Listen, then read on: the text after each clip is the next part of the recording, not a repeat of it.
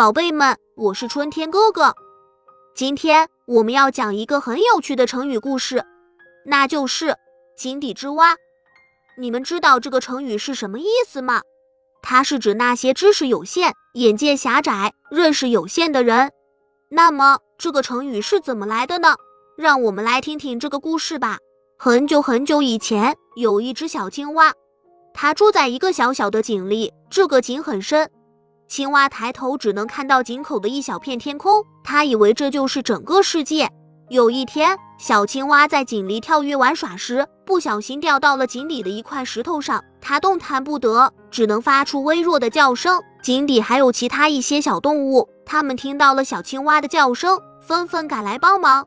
经过大家的努力，小青蛙终于被救了出来。它非常感激这些小动物，并告诉他们自己一直以为这个世界就是井口那么大的天空，不知道还有其他更广阔的世界。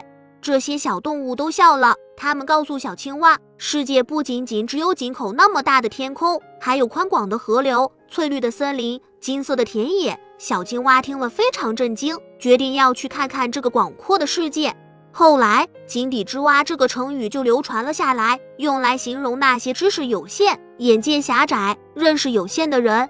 孩子们，我们不能像那只小青蛙一样，被狭小的环境限制了眼界。我们要不断学习，开阔眼界，认识更广阔的世界。只有这样，我们才能成为有知识、有眼光的人。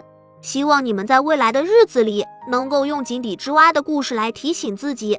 不断学习，不断进步，相信你们一定可以成为最有知识、最有眼界的未来之星。